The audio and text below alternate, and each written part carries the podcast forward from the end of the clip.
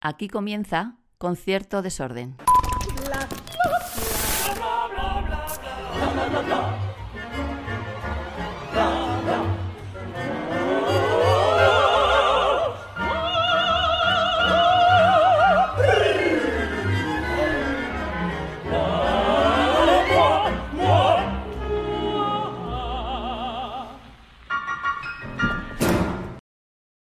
¿Estamos? Sí, estamos. Vale, pues eh, un año más en el Teatro de la Zarzuela, 2024 en el Teatro de la Zarzuela, que a mí es que este teatro me da mucho la vida, pero mucho, ¿eh? eh estoy enamorado. Todos los días que entro aquí, que lo sepáis todo el mundo y la gente que está aquí delante, todos los días que entro aquí, yo enamorado. 30 años viniendo aquí y no se me pasa el amor, porque es una cosa preciosa.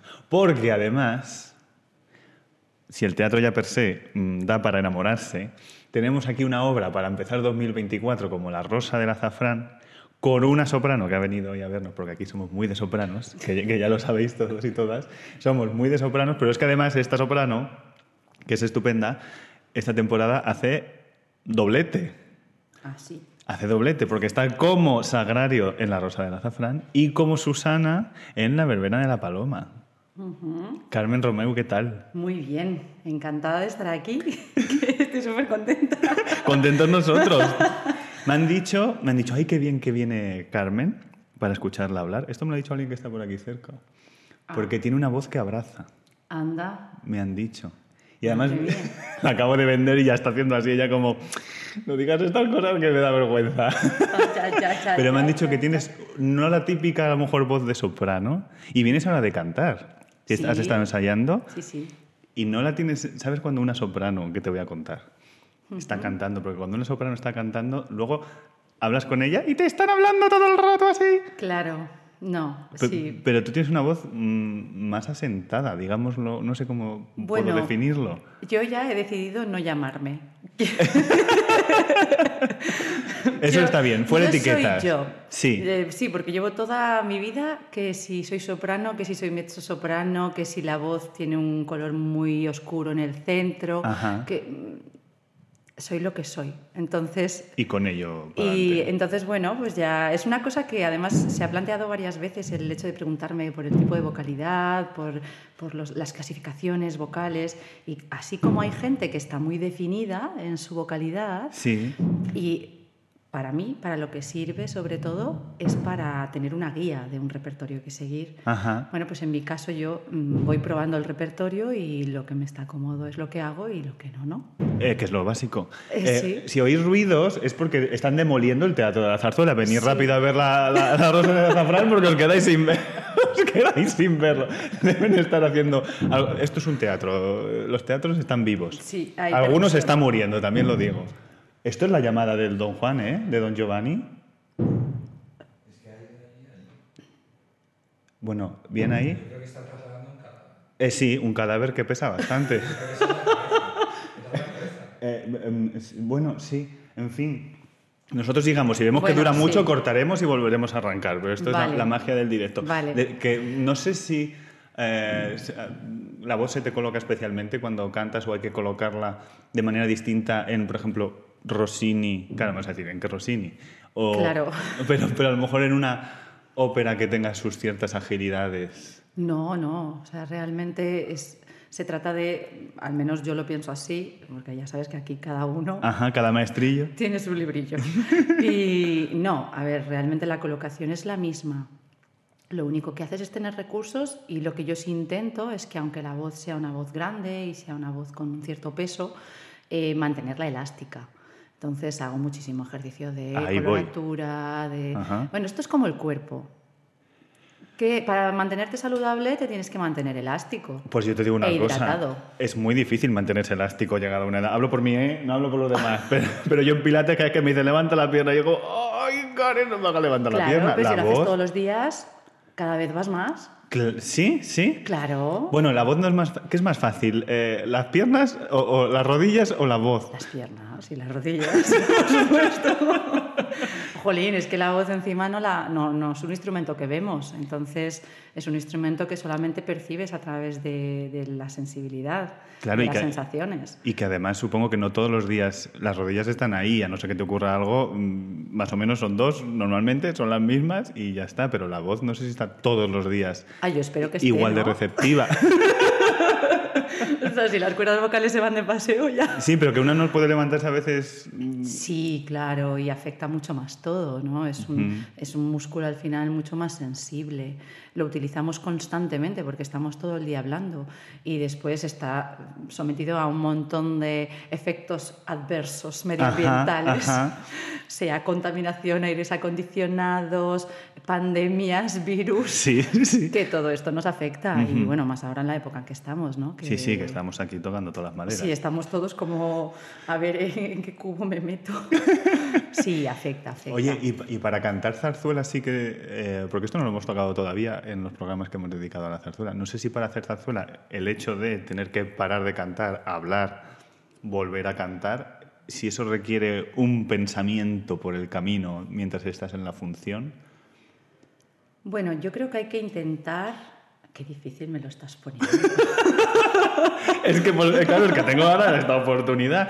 Tú te estás cantando No me duele que se vaya. Sí, Y terminas, y entonces te toca hablar. ¿Hay algo, un reflejo ya directamente? O... no, lo bueno es que si tu, tu manera de cantar y tu posición a la hora de cantar es bastante natural y está cerca de tu voz hablada, es mucho más sencillo volver a, a conectar con, con tu voz hablada, que al final todo parte de lo mismo. Cuando tú estás hablando en el teatro, eh, la respiración que usamos es la misma, la proyección es la misma. Si es verdad que es un, un trabajo añadido, porque bueno, puede, puede repercutir en, en un poco de cansancio que se puede notar, pero no tendría por qué. Lo que pasa es que hay veces que no solamente hablar, es alzar la voz o Claro, darle, gritar. darle vida a, e- a ese claro, hablado. Claro, Entonces, ahí sí que tienes que parar un momento y decir, voy a respirar bien primero antes de soltar el... Claro, cómo se grita sin gritar. Exacto. O cómo se llora sin llorar. Exacto, Porque tú, además, sí. que esto me lo he aprendido yo, eh, hace un tiempo estudiaste para locución, Bueno. doblaje, quiero decir que todo eso te da una manera de aprender a, a colocar la voz, entiendo. Sí, bueno, realmente yo primero ya cantaba. Y Ajá. doblaje y locución lo he estudiado más Por el camino. actualmente, sí. Eh, lo que hice primero fue arte dramático. Ajá, que eso también Entonces, ayudará. bueno, todo, sí, todo ayuda. Y bueno, lo- a mí lo que más me gusta es locutar, porque te da un- una libertad increíble, porque el doblaje, lo quieras o no, no deja de ser como en el canto, ¿no? que tenemos un guion, una partitura, en ese caso en el doblaje tienes que hacer exactamente las mismas inflexiones que hace el actor original. Claro, un personaje al que tienes que Claro, rellenar. tienes que ponerle una voz en castellano, pero tiene que ser la misma historia que ha contado en el idioma original de la película. Ajá. Entonces, lo bonito, lo que a mí me gusta es la locución, porque, bueno, el doblaje también, por supuesto, pero la locución me da ese punto de libertad, ¿no? Que te permite, pues, crear, tener un texto y crear la manera en la que lo quieres expresar y en la manera en la que lo quieres decir y cómo quieres transmitir el mensaje. Aunque después siempre hay un director, evidentemente, si por ejemplo estás grabando un anuncio o si estás, siempre tienes un director que, que te da unas pautas. ¿Y ¿Alguna vez mm, durante una función puedes haber empleado técnica mm, aprendida durante estos... No sé si de alguna manera se trasvasa Sí, claro, siempre. al canto. Sí, siempre, siempre, porque al final el hecho de que la voz hablada también adquiera sus colores, que no sea solamente lineal, sino que, que tú vayas buscando los colores en cada palabra que dices, enfatizando. La curva de la frase que decía Exacto, Virginia Woolf. Dónde haces la respiración, dónde haces la coma, todo eso a mí me gusta pensarlo y me gusta prepararlo y me gusta mucho pensar qué es lo que hay detrás, no solamente de mi texto, sino del texto que me va a dar la pauta o que voy a recibir después. A lo que estás reaccionando o lo que estás Exacto. generando. Eso es lo más importante, también en el canto. Para. Porque en el canto es lo mismo, ¿no? Cuando un compañero te está diciendo te quiero, tú tienes que contestarle desde ese te quiero, no desde solamente tus sentimientos, sino de lo que has recibido. Ajá. Eso es lo bonito, ¿no? Eso, eso, eso, eso es actriz de método. ¿Cómo, cómo es esto? Stanislavski. Uy, bueno, yo arte dramático estudié Stanislavski además. Que y, la- y allí hacíamos un ejercicio bastante fuerte Ajá. que se llamaba yo afectado. Entonces tú te sentabas en, en una sala, estaban todos tus compañeros allí mirándote y, y delante de ti había una silla vacía. Entonces tú allí ponías a la persona con la que ibas a trabajar pues un problema, una situación de tu vida Ya, tra- sí, real. o sea, que utilizas tus propios eh, recuerdos, experiencias, sentimientos para trabajarlos al escenario. Exacto. Un destrozo de vida te tiene que hacer eso fino.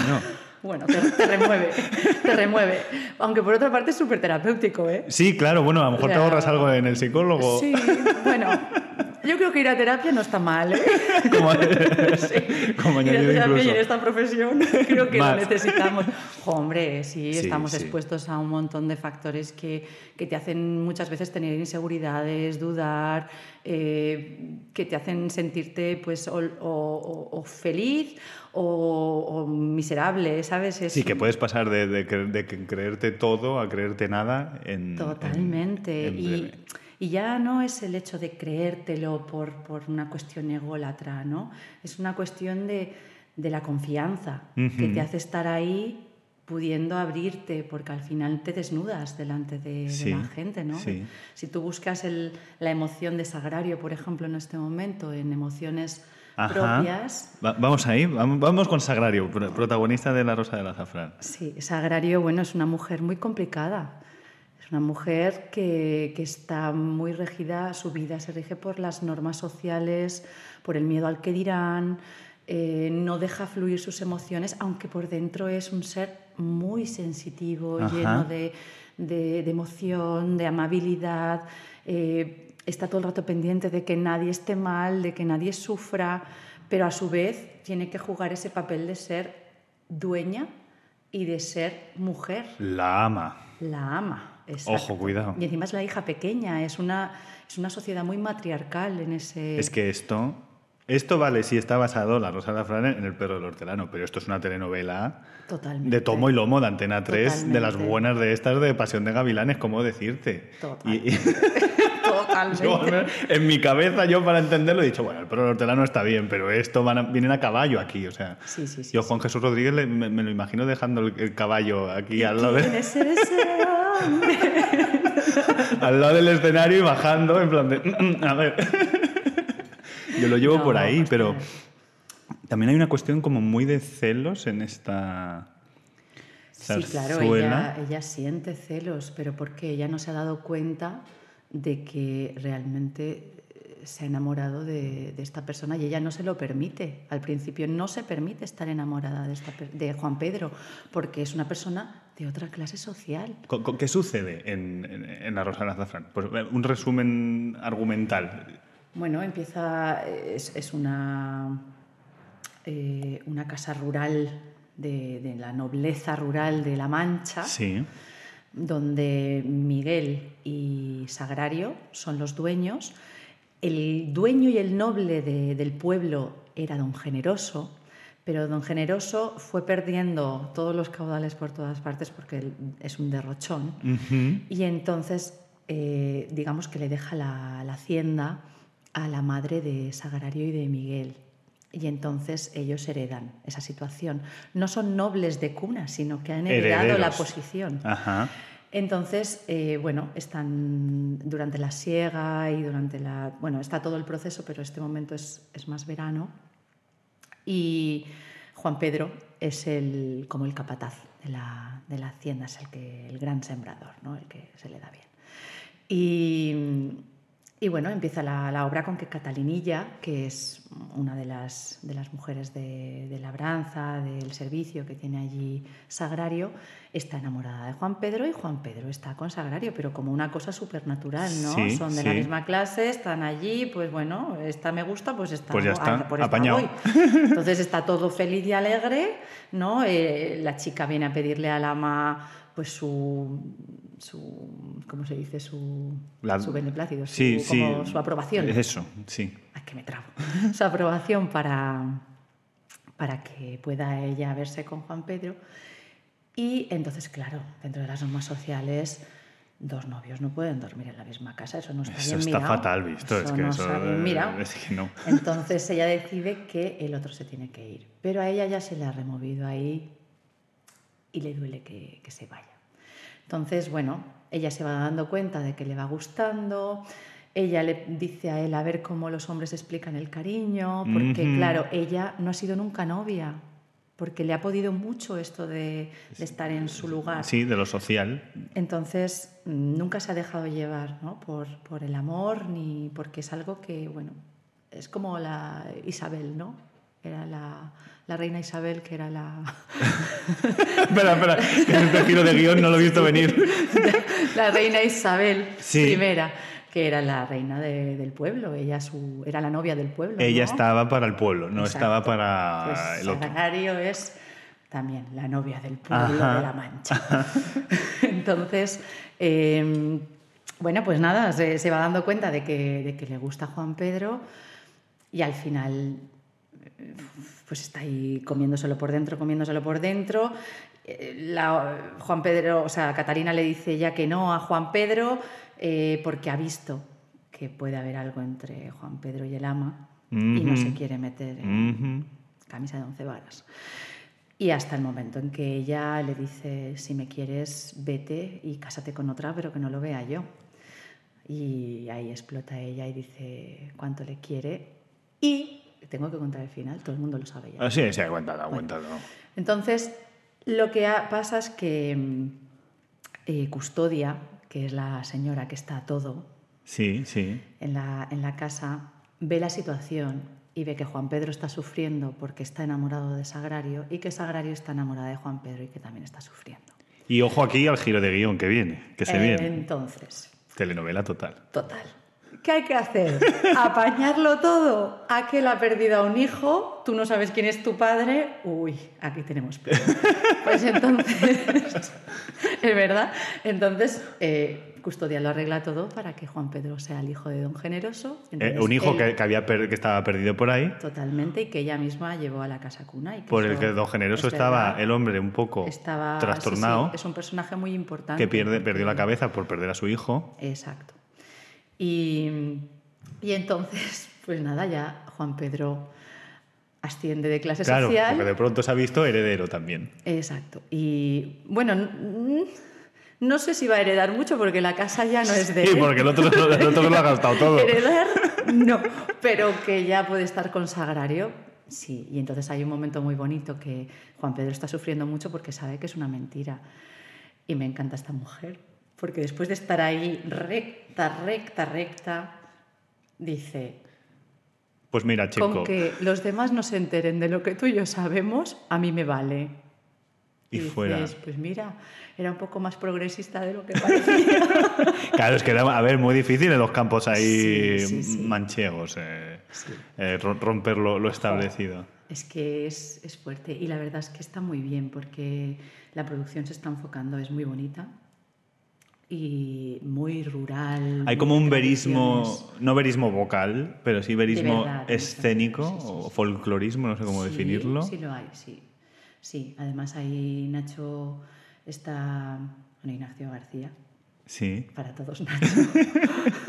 Nacho está haciendo una puesta en escena muy interesante también porque se está recuperando muchas tradiciones de, de La Mancha con momentos muy especiales como el momento de las panaderas Ajá. que no está en, en partitura y que va... No voy a desvelar nada de eso. Hay una intro de panaderas. Hay muchas cosas. Hay cosas, hay cosas, hay se suceden Y de cosas. cantes tradicionales y... Ah, entre, entre Pero tejidos, todo basado, digamos. todo basado en la partitura, ¿eh? Ah, bueno, porque están las seguidillas Sí, sí, sí, de manchegas, digamos, ¿no? Son, eh, sí. y- No digo nada, sorpresa. Manchega, manchega, sí, hay hasta unas cosas... Muy de- manchega. Exactamente. Todo muy manchego. Diástoles en literaria, manchega. que no cuadra. Aquí te, te meto el acento que mm, te lo has tocado. Em, ¿Hay impostura en la lírica con esto de la... eh, Eh, ¿En qué sentido? en que- pues en en el sentido de impostación, no. Sea, en el sentido de, de- de querer. Porque, claro, Juan, Pe- es el- Juan, Juan- Pedro es el personaje. Sí, Juan Pedro. Es que me lío con- JP. JP. Pues JP llega y, y- y al final, por pasar por donde él quiere del amor, tiene que, que es lo que acabas de contar, hacerse pasar por otro prácticamente. Y ahora soy tu hijo. Y el padre que mm, no se acuerda de cómo es su hijo, dice, ah, sí, eres mi hijo.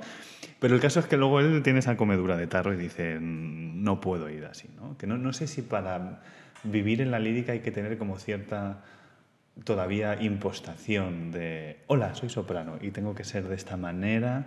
No, ¿No es necesario? no es necesario. Eso ya hay mucho en la vida real. Ajá. ya, también es cierto. O sea, lo- la misma cantidad. Sí, yo, yo creo que eso es algo que uno o quiere o no quiere participar de ello, pero yo creo que no es necesario. O sea, yo creo todo lo contrario. Creo que cuando... Y, y esto es algo que, mira, yo por ejemplo creo que está muy unido a cuánto una persona se trabaja, por lo que decíamos de la terapia. Ajá. O sea, creo que cuando uno más sabe quién es y más sabe, se conoce a sí mismo de verdad, porque muchas veces este tipo de trabajo te lleva tanto a mirar hacia afuera y a lo que tienes que dar hacia afuera, Sí, que miras muy poco hacia adentro. sí.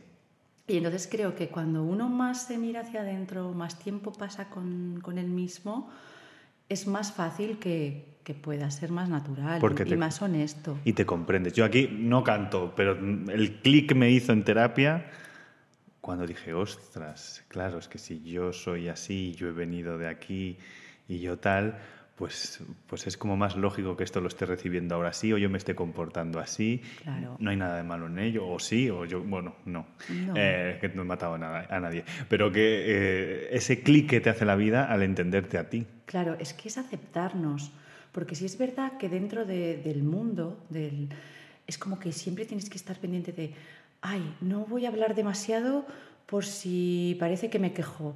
No, ay, no me pongo, no puedo decir que me pongo enferma porque entonces voy a dar problemas. Eh, no voy a cancelar esto porque es que si no pierdo el tren. O sea, todas estas cosas realmente no forman parte de nosotros. Son cosas que te las dicen cuando estás estudiando, cuando, oh, si te subes aquí, no. Es mentira. O sea, Y gorda. claro, no, no es necesario. El, el mundo, además, el mundo de la lírica necesita de honestidad. Y, y las cosas se tienen que poder decir. O sea, yo ahora mismo, eh, bueno, te lo, te lo he dicho, he estado un año que, que decidí parar Un break. y, y no ha sido un break para, para el mundo de la lírica, porque no, es que, y claro que he tenido mi vértigo, ¿no? De decir, ¿qué será de mí después? Ajá. ¿Podré trabajar? ¿No podré trabajar? Pero es que, ¿sabes Pero- qué pasa? Que, que te lleva, hay, hay un ritmo que te lleva de una cosa a otra, de una cosa Y a no otra piensas en qué está haciendo de ti ahora. de una cosa a otra y a la vez te ocurren cosas personales que no atiendes. Ajá. Entonces, cuando no atiendes esas cosas personales, van pasando el tiempo, los meses, los años, y esas cosas que no están solucionadas van diciendo, ¡eh! ¡Que estoy aquí! van entonces asomando, van asomando. Aparecen donde menos te lo esperas y acaban apareciéndote encima del escenario. Y, y yo creo que se tiene que poder hablar de esto, porque al final se crean situaciones de, ¿sabes? Como cuando una persona no puede subir a un ascensor porque tiene un Sí, trauma sí. tremendo. Pues al final cuando no solucionas y no pre- prestas atención a, a tu vida, aparecen traumas hasta donde no te lo esperas. Y yo he vivido esta, quedarme en parálisis en medio de un concierto Ostras. y pensar, mi, mi cabeza decía, sal de aquí, sal de aquí, sal de aquí, sal de aquí. Y yo decir, es que hasta que no se acabe la obra no puedo salir de aquí. Claro, ¿dónde, dónde, O me, dónde me ¿qué agarro aquí ahora mismo? ¿Me voy aquí, monto un cirio en plan cenicienta? Ostras. ¿Qué haces? Ya, muy fuerte. ¿Qué sí. haces? Entonces, ostras, parar, atenderte un poco, porque a mí una cosa que me apasiona es cantar, interpretar, estar encima de un escenario. O sea, yo soy muy feliz haciendo mi trabajo. Ujú. Entonces, cuando ya hay cosas que, que te están... in- Y claro, la gente no lo sabe. Porque la no gente dice, ay, qué mal está cantando hoy esta chica, ¿no? O, ostras, ¿qué le pasa? O... Y claro, no saben que por dentro de ti... Puede haber. Y además es algo cuando pasan estas cosas, y esto creo que, que es importante porque cuando pasan estas cosas no es algo que uno antes lo puede prevenir. No, claro, claro. Es que son activadores que aparecen en el momento en el que estás en la situación en la que se despiertan. El resorte. Claro, o sea, es como un chac que aparece en ese momento. Sí, sí. Entonces, bueno, pues está bien, o sea, está bien atenderlo, está bien eh, que, que- que somos humanos. Hay que trabajarse, hay que atenderse, Claro. hay que escucharse. Totalmente. Y luego ya, totalmente. pues uno ya ve para dónde va, pues, si vuelve, si va, si viene. Sí, sí, sí, sí, pero yo creo que hay que vivir las cosas con naturalidad, ¿no? Y, y bueno, En la medida de lo posible. y los miedos están, pero, ¿sabes? Para solucionar los miedos hay que ir por ese camino. Ujú. O sea, si tienes miedo, pues por ahí es Sí, el camino, enfrentarse ¿no? a Ahí ellos. vas. Así que, Pues aquí, pues aquí estamos. aquí estamos. Exacto. Oye, que sé que eres muy cocinitas además, eh, que imagino que durante todo este año te ha dado tiempo a, a desarrollar más dotes eh, culinarias. Una receta con azafrán. Bueno, claro.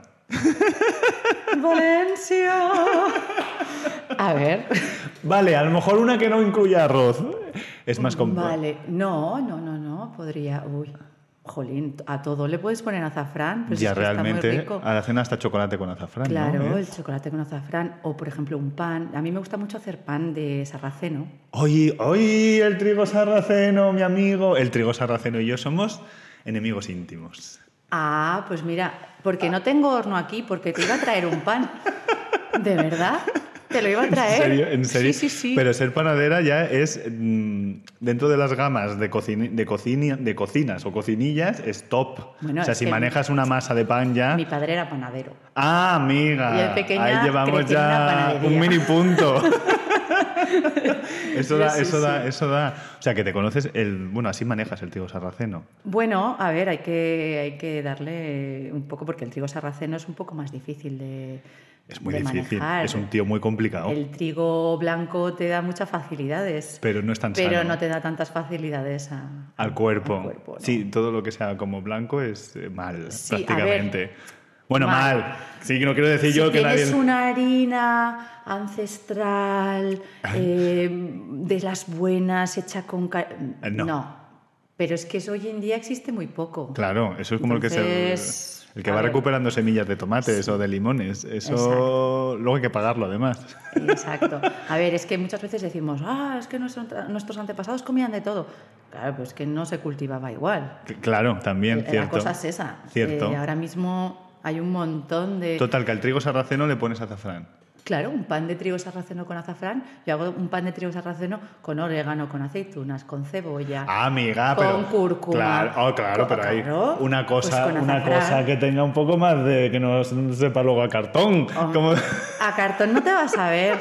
Ahora después te voy a enseñar unos vídeos de cómo me queda la amiga y vas a ver. Pues por favor, Que porque eso. tú- No quiero yo decir nada, ¿eh? que yo voy aquí ahora de cuñado, pero que yo luego mm, estoy abierto a todo. Si soy vegetariano, pero es que como fatal.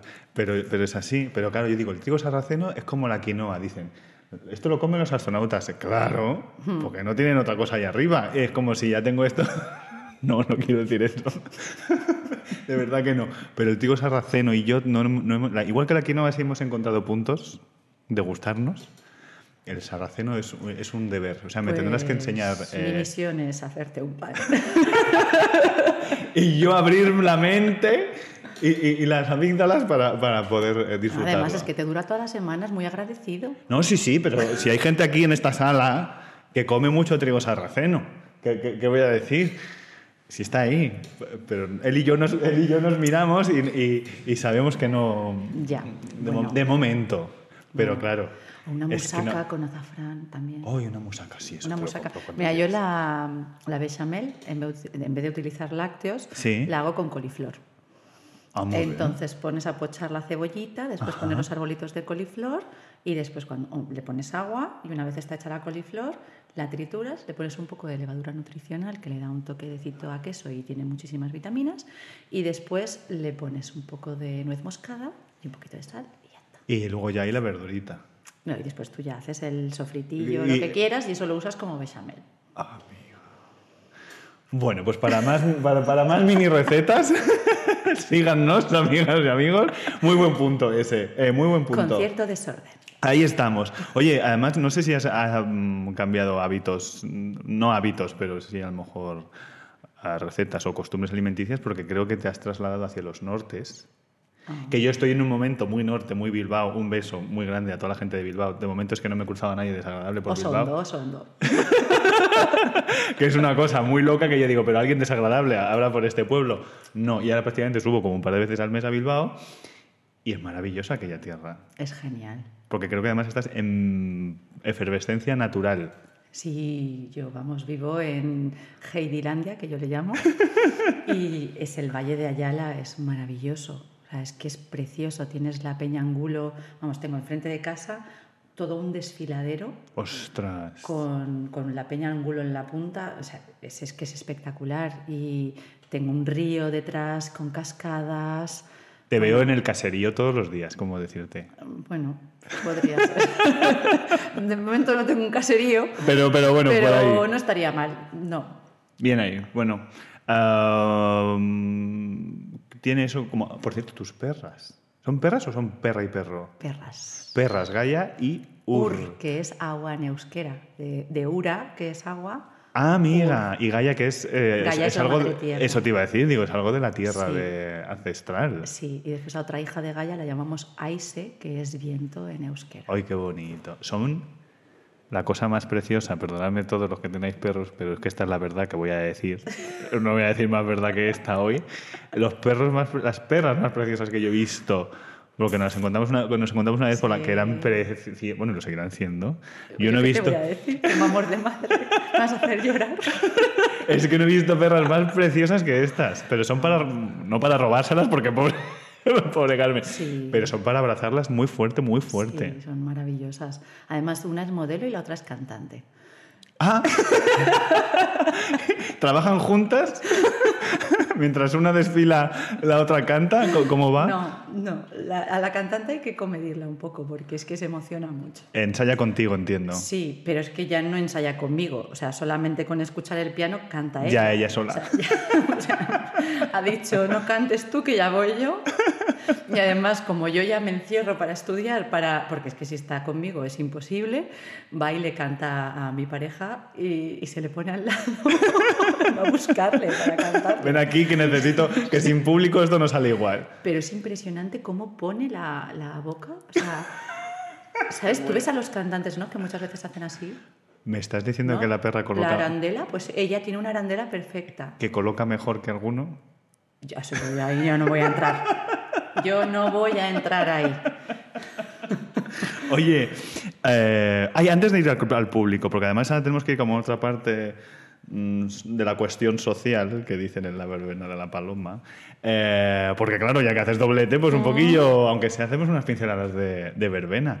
Pero que ya has hablado del break que has tenido, de, de este, de este momento de, de pensamiento. Sí, ha sido súper positivo, además. Y la pregunta de esta temporada creo que puede ir muy hilada justo eh, con, con este trabajo que has hecho contigo misma. ¿Qué es la libertad para Carmen Romeo y dónde la encuentra? Pues para mí es justamente eso. O sea, para mí la libertad es tener la capacidad de poder ser uno mismo, de respetarse, siempre respetando a los demás, pero escuchándote mucho a ti. Porque cuando, ¿sabes? Hay una... En muchas ocasiones la ducha es un buen momento. Nuestro Ajá. subconsciente nos ha- mm, te está hablando, o sea, tú te Sí. habla. Hay, hay momentos en los que el cuerpo se relaja, la ducha es uno de ellos, donde el subconsciente te habla. Entonces, aprender a escuchar a, a tu voz interior es súper importante, porque es una manera de, de respetarte y cuando tú estás en ti, te sientes libre porque al final estás decidiendo. O sea, la capacidad de decidir por ti mismo, eso es lo que para mí te da mayor libertad. Y por supuesto, siempre dicen ¿no? que la libertad acaba cuando empieza del otro, ¿no? O sea, Sí, así. sí. Pero respetando a los demás, por supuesto, ¿no? No es que uno diga, pues ahora voy a decidir. Sí, eso, eso. Pues eso no. es ser, ser libre, sino ir de, ir de, ir de Eso es privar de libertad. Exactamente. Pero, pero escucharse a uno mismo y aprender a escucharse creo que es súper importante para sentirse libre. Y hay mucha libertad en las mujeres de la verbena de la paloma, que a lo mejor a mí me lo parecen, ¿eh? Susana y no no, no es una tía como muy libre que está ahí con el otro. Bueno, pues me dejo querer, me lleva a la verbena, Claro. me lleva el mantón y Si ya lo que quieres es ir a lucir a la verbena. no, no sé si esa libertad, evidentemente, sí, pero pero pero es, es libre a su manera. Bueno, a, a ver. Mira, aquí podríamos empezar a hablar ya de un tema que es el feminismo tal y como se concibe hoy en Dale, día. porque es que es, es que la verbena es complicada. Quiere decir, tiene unas frases de cuanto más Sí. le Eh, Yo no me acuerdo de esta ¿Cuánto? frase. Le quiero más y más. Eh, Por esta noche le hago rabiar, pero luego mañana no sé no sé cuántos. sí, o cuanto más, cuanto más me atormenta, le quiero más y más, o algo así. Hay unas frases al final que dices, chica. Sí, pero no. Yo todavía no las tengo en la, en la memoria. Yo es porque las canto en la ducha, me canto todo. Pero tiene esas frases como de un poco que dices, ostras, muchos celos también. Sí, es, es de dar muchos celos. Exacto. O sea, de, de, como de utilizar el arma femenina para crear celos al hombre. A ver, para mí eso es más capricho que otra cosa. Absolutamente. Sí, Ah, porque ellas están ahí de verano. Sí, yo no creo que eso sea una libertad femenina ni, ni nada. O sea, creo No, no creo que, mm, que tenga que ir vinculado. O El- sea, no- un- creo que una mujer puede hacer lo que desee en cada momento, pero no es necesario si ser el estandarte de mm, por que hacer eso. provocar para, Ujú. para crear una, una incomodidad ¿no? en una persona del género contrario. O sea, no, No, es que no, no lo que, que creo. no es una muestra. No de- lo creo. Sí, es que hay un concepto a veces de. eh, claro, de, de que en el, en el feminismo a veces se pierde un poco, ¿no? El, el- el valorar a la mujer por, por sus capacidades, por lo que es, y, y no entrar en esas actitudes igual que, que son tan excesivas en el hombre como en la mujer. en copiar la actitud establecida por el hombre durante Por, exacto. siglos. O sea, si vivimos con un montón de micromachismos, no, el feminismo no es imitar eso. Copiarlo desde- Al contrario, exacto. sino es darnos valor, ¿no? Y que se nos valore por nuestras capacidades y por, y por nuestro ser, ¿no? Pues sí. Y somos como somos y nuestro cuerpo es como es y, y cada una que lo disfrute como quiera, ¿no? Libertad. Exacto. en cualquier caso, no perderse la verbena, que es en mayo. en mayo. Pero corred insensatos porque es que no quedan entradas eh, prácticamente. Yo el otro día estuve buscando porque es que los Reyes Magos me, me hicieron un encargo de decirme, oye, mira entradas para la verbena.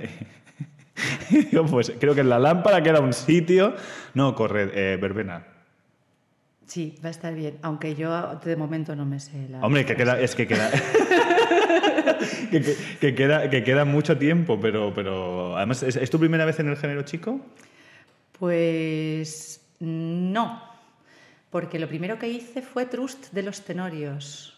Está haciendo ahora aquí un, un, un reminder, un remember. Y además era un doble programa Trust de los Tenorios y Puñado de Rosas. Ajá. Que como ves, Puñado de Rosas, después hice el manojo de rosas y ahora la rosa del azafrán. Anda, mira. Todos son rosas. Pues va a haber una conexión ahí. ¿Qué nos queda con rosas?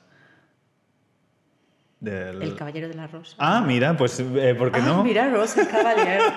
Eh, sí, me- Why not? No, podría ser. Oye, pues ser. apuntemos. eh, Una que mariscala. Cuando venga en un futuro, de pronto digamos, conexión rosa. Sí, sí. Por ahí ¿Quién puede sabe? ir. ¿Quién sabe? Oye, pues con esta verbena que es muy de, pu- muy de pueblo y, y habla pueblo, habla, preguntas del público. Chan. Chan, chan, chan, chan. Venga, tú dale. La... Ay, uy, ¿cómo, cómo habéis cerrado esto? Cada día me lo ponéis más difícil, ¿eh? Te lo digo. Esto es Eh, como el telecupón, un poco. Exactamente, puedes coger la que quieras. Si quieres, la abres tú, te la abro yo. Yo no quiero que nadie se rompa un dedo. No muerden. El 5. Esto.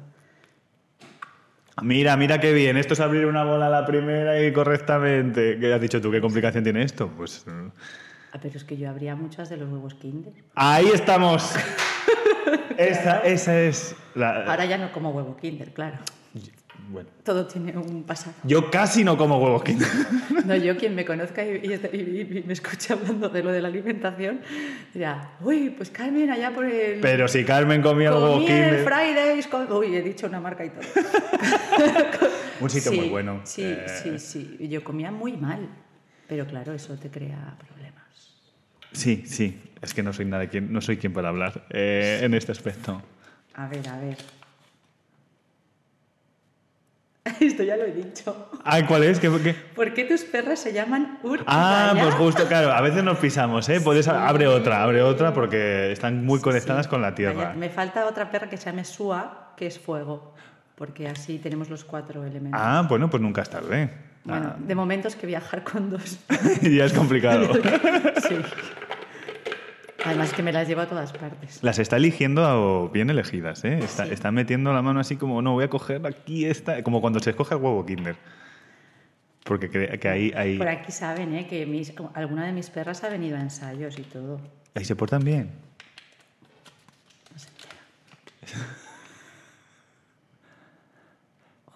Primero la lee para ver si la lee en voz alta o pasa a la, o pasa a la siguiente. Pero si la gente... esta, esta es así como, ¿por qué dedicarse a la música en un mundo tan poco favorable a ella? Ajá, esta es la pregunta de Susana Castro, un beso, directora de la revista Melómano. Que es, es fija, es que esta es fija, Ah, esta, sale- vale, esta vale. está siempre. Eh, tan poco favorable. Puedes rebatirle, ¿eh? A lo mejor puedes decir, oye, no me parece poco favorable. Sí, yo no creo que sea tan poco favorable. Porque, ¿qué es favorable? O sea, ¿cuál es eh, de cara al éxito o, o de cara a qué? O sea, ¿qué es el éxito? Ajá. Es que aquí, claro, podríamos entrar en un Y- y- mega debate. ¿Y dedicarse en qué aspecto? Dedicarse, entiendo, profesionalmente, porque puedes Claro. dedicarte al arte para encontrarte a ti mismo. Totalmente. o Por sea, ejemplo, sin tener que cobrar por ello, o sí, o poco, o mucho, o lo que Claro, sea. yo no pero- creo que dejara de cantar o de pintar, que también me gusta, o de en casa, si, aunque no tuviera la oportunidad de poderlo hacer. Ujú. ¿no? Gracias que tengo la oportunidad de, de poder pisar el escenario porque el escenario al final te aporta un sinfín de emociones ¿no? que, que te, que te hace viajar, pero yo no creo que sea un...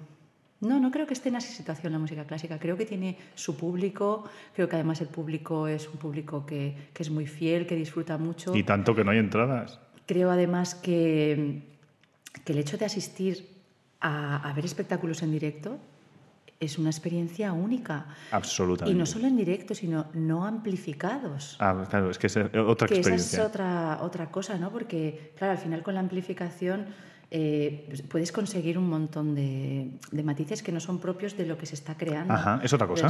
Otra tú cosa. En, en la música clásica asi- asistes a una creación de ese momento.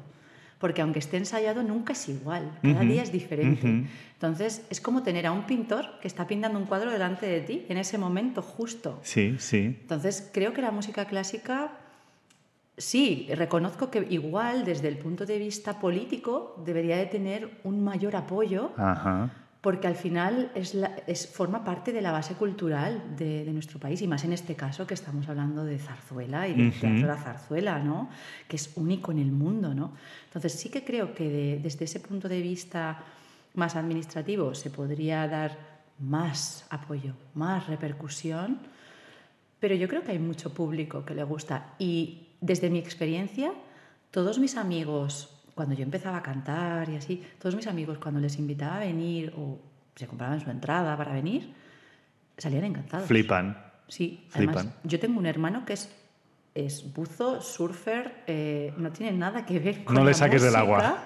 O sea, sí, sí, eh, bueno, hace todos los deportes de riesgo que te puedas imaginar.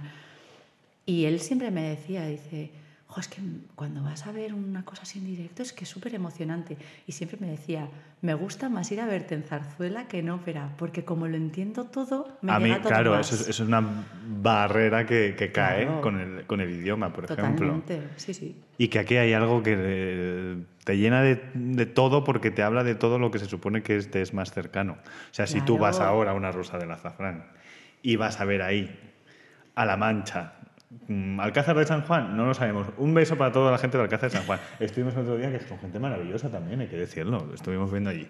Unos molinos, pues es que cómo eso no te va a llegar antes que te puede llegar también eh, Bosek, no sé cómo decirte. Todo. O el Caballero de la Rosa mismo, ¿no? Pero, pero que son unos códigos, los de la zarzuela, por lo general, que te hablan de, de algo más cercano, aunque sea universal. Es que todos los personajes al final hablan de emociones. Hombre, Y las claro. emociones las vivimos todos. Que Nietzsche lo flipaba, ¿era Nietzsche? Lo Sí. flipaba con la verbena de la paloma. Sí, era Nietzsche. Es que, que- que decir, y ese señor es- es- estaba muy apagado. ¿Cómo? No, hombre, no estaba apagado. estaba un poco... No estaba apagado. con, con sus, con sus pensamientos un poco que tiraba para cierto lado. Y, y, y lo flipaba con esto. Hombre, claro, pero es que, a ver, y después el, el, género chico, ¿no? En aquel momento se creó aquella cosa de, de las obras que eran como, como, no se me acuerdo, género por horas o algo así. Sí, eh, por el teatro por horas porque El teatro por horas. daba tiempo a poner muchas, bueno, muchas. Exacto, que, que claro, eso lo que hacía era acercarlo a, a la gente, ¿no? Y mira, esta es una cosa que a mí me, me gusta, que, que, todo el mundo tenga accesibilidad uh -huh. a esto, que no sea una cosa, eh, me gusta que haya público de, de, todo tipo, que no sea simplemente una cuestión de, porque hay mucha gente que le digo, ay, ven a ver tal ópera o tal, no, es que eso no, claro, no, no te lo puedes permitir. No es para mí, no lo puedo pagar. Claro, a mí me encantaría, ahí es donde tienen que entrar las administraciones ajá, públicas, ajá. para que esto porque es normal, son espectáculos que tienen un coste enorme, ¿no? Claro, es que aquí hay muchísima y gente trabajando. Muchísima, la que se ve, la que no se ve. Exacto. Y, y, Hablamos y de cientos de, de personas. preciosos, además. Uh -huh. Y, y entonces lo que hay que hacer es que haya muy buenas subvenciones para que sea accesible para todo el mundo, porque yo siempre pienso que la señora que está en La Mancha, allí haciéndose el, el, el, las gachas o el gazpacho este manchego. ¡Oh, un gazpacho y manchego, tal, rico! tiene que ir al menos una vez en su vida a ver un espectáculo en directo pues donde, sí, pues donde sí. se emocione y se le pongan los pelos como escarpias ¿no? y diga, mira, me voy de aquí, ¿qué, qué regalo me he llevado? Exactamente. ¿No? Esto, esto, tiene que vivirlo todo el mundo. Totalmente contigo. Por empezar, de verdad, probar con la zarzuela porque no es cara. Es que la entrada más cara son 50 pavos. Eh, euros, lo que queráis. ¿Y la más barata cuánto sale? A 5, a 5, me dicen, a 5. Es que 5 euros y te gastas más en el periódico un domingo hoy en día. Sí, sí, Con, sí, bueno, quien compre el periódico. Yo qué sé, que hoy en día tampoco sé si la suscripción al periódico es más cara que venirte a la zarzuela. 5 euros que lo ves todo eh, de rechupete ahí arriba. Y os hablo con conocimiento de causa. No hablo de, eh, no, es que si este luego va con la entrada. No. En este teatro se ve todo, además. Absolutamente. ¿eh? Desde todas partes. Hay un par de entradas así, pero, pero el resto se ve maravilloso. Oye, ¿qué tenemos que ir cortando? ¿Ya? Porque estamos aquí vendiendo motos, eh, motos maravillosas. Eh, sí, bueno, venga, saca una más. No nos ¿Sí? vamos a quedar así. Vale. Sí, sí, sí. Porque... te iba a decir, ¿tú sabes la ilusión que me hace a mí? Porque como ya he cantado aquí en este teatro varias veces, sí. hay un día que siempre hay un perrito allí en el pasillo. Sí, sí. me emociona. Que, que es, es, público fiel también. Yo sería canto ese, para ese, el perro. perro. Me encanta el perro. Sí, sí. Yo creo que... ¿Qué ha pasado? ¡Ay! Que se ha muerto. Dios. El perro se ha ido al cielo de los perros. Me, me, me estáis haciendo reírme, porque la cara que estáis poniendo, ¿eh? Pero... No, no, no. no. Jolín, con lo que a mí me gusta el perro. Sí, otro vendrá, bueno, otro vendrá. Bueno, pero el señor necesitará otro, claro. Es que no, no, no, preguntemos más porque a lo mejor nos cuentan no, toda la historia mal, no, ¿sabes? No, y, a ver, hay que, hay que entender que los perros tienen una vida más corta que los humanos. Sí, sí, pero sí. sí. Y a ver. Hay cosas que, tan, bueno, se entiende pero no se entiende. Por favor, el señor, yo hago un llamamiento, venga la Rosa del Azafrán ya con otro perro. Eh, y un mí beso. Me gusta mucho el perro. Y si, y si, viene la Rosa de Azafrán, que pida, por favor, un beso para usted si está escuchando esto, y que pida que le pasen a, a, a conocer al reparto. Lo estoy aquí ahora metiendo a este señor del perro, porque por favor, le, sí. ya que le conocemos todos, pues sí. aunque sea solo de verle, pero... No, pues, y para darle un abrazo, porque exactamente, que le ha faltado. Exactamente. Público fiel hay que hacerle aquí un bonus. Esta también la he dicho. Ah, pues coge otra, coge otra. Ah, no, no, bueno, no, no lo he dicho. A ver, ¿cuál fue tu primera zarzuela? El ¿Y cuáles te gustaría cantar? No, esa fue mi primera zarzuela aquí. Ah, ojo, cuidado. Ojo, cuidado. Eso. ¿Y la primera la recuerdas? La alegría de la huerta. Hombre, eso es muy murciano. Sí, eh, sí, sí. ¿Cómo sí. decirte? Bueno, canté eso, pero en plan en Chelva, creo que fue. Bueno, montamos allí un sarao. O sea, no sé, yo creo que hacía varios papeles a la vez. sí, sí. Porque la zarzuela también va a muchos sí. lados que no, que no llegan a la es que en mi pueblo hemos tenido, eh, yo soy de Silla, pero hemos tenido mucha tradición con el coro y éramos unas cuantas que cantábamos eh, como solistas y hacíamos pequeños, pe pequeñas participaciones siempre. Sí. Y entonces montábamos allí saraos varios y se Qué llevaba guay. a otros pueblos. Claro, es que es lo bueno de, de las Y compañías de después zarzuela. pone, ¿y cuáles te gustaría cantar? No he pensado. Es que la verdad es que he tenido mucha suerte porque he cantado... A mí me gusta mucho la ópera española. Ajá. Bueno, sí, aquí hablamos de género lírico nacional, ya está, sí. Sí. Mezclando un he poco tenido todo. mucha suerte con las que me ha tocado cantar, pero El gato montés me gustaría. El gato montés. Mira por dónde. Y bueno, y me gustaría mucho hacer la vida breve, por ejemplo. Me gustaría, una cosa Creo que es un de, momento en el que una cosa de agarrarse esto. así, de, Sí, bueno, a mí siempre me gusta. de las Está- pasiones de- ah, desaforadas. Sí, además con Sagrario me pelea un poco porque ella es muy Es muy rígida, es muy muy rí- sí. rígida. Y claro, yo acostumbrada a hacer Lina, Adela, que siempre voy por el suelo llena de moratones, matándome. Pues claro. Pues esta, sí, sí. Que te voy a tener que hacer la pregunta final ya.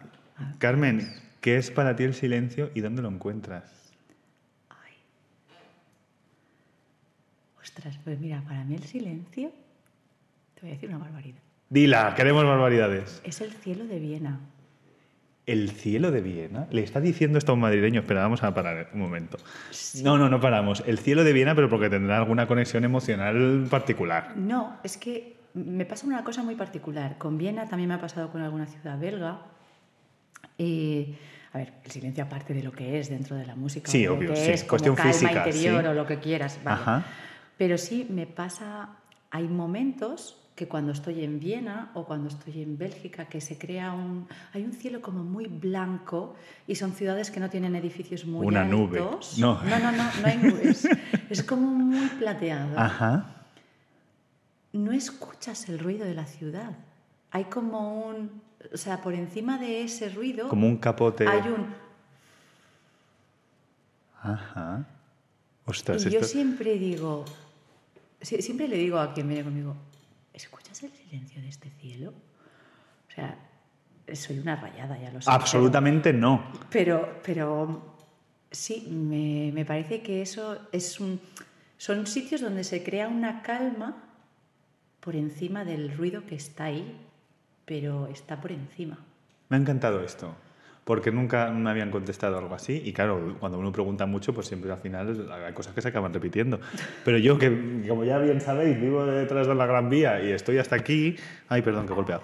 Estoy hasta aquí eh, muchas veces, la gran mayoría del tiempo. eh, sí que al salir a la Gran Vía y muchas veces ver la luz. Que el y claro, yo es que siempre tengo el cielo de Madrid, que a lo mejor está lleno de mierda en realidad. No, no, pero cuando hay- si se da ese momento en el que está así como despejado, pero es como plateado, Que hay una luz que entra ahí. Y esa luz es como... esa que te ciega un poquito. Esa, no sé, es como, como da en los edificios y, y tal. Es como esta luz a mí me tranquiliza. Mm. Y luego tienes aquí. ¿Dónde está el prima? El prima. O sea, claro, que, que todo eso no, no deja de estar, pero es que te- miramos muy poco para arriba, ¿eh?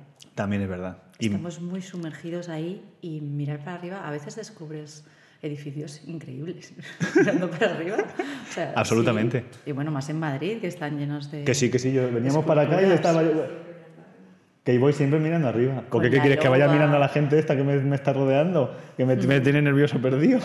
Claro, que y miras hacia el cielo y ves a la loba ahí con ropa. Claro, y la Diana Cazadora, ¿la has visto? Que, que Diana Cazadora, que es más o menos reciente, que es una estatua que hay en la Gran Vía, y en la acera de enfrente, que es justo por donde está el prima, están las flechas en el suelo, Eso no lo he visto. que ella ha disparado, por ejemplo. no Es que yo tendría que ser guía ¿Ves? en la Liga de Madrid y dejarme ya de estas cosas. No, hombre, no. Que se te da muy bien. Gracias. Pero un poco de guía así, ¿no? Ah, No, no, no, no, no lo están terminando de ver. Carmen, Jo, gracias por haber sido nuestra guía en eh, la del manojo, en la de la verbena y en lo que venga. Rosen- manojo, ¿no? En la- Ay, la del manojo. Es que El ahora ya estoy... podría ser. Porque fuiste. Sí. Por aquí, aquí en este teatro también. Fui. Siempre tengo nombres extraños. Ascensión. Ascensión. Sagrario. Ascensión. Siempre le cuesta al partner decir el nombre. Ya, la verdad es que, es que son nombres un poco... Ascensor. Ascen- sí, es que ascensión. Ya no sé si se da mucho ascensión. Quizá incluso más que sagrario. Es que Sagrario. pero sagrario es, Sagrario es fuerte. Sagrario era la mujer que cuidaba nuestra casa en el pueblo. Un beso sagrario allí donde estés. Que no os importa ninguno, pero yo se lo mando. en fin, Carmen, gracias. Gracias a ti y gracias a vosotros. Que vaya bien. Un honor.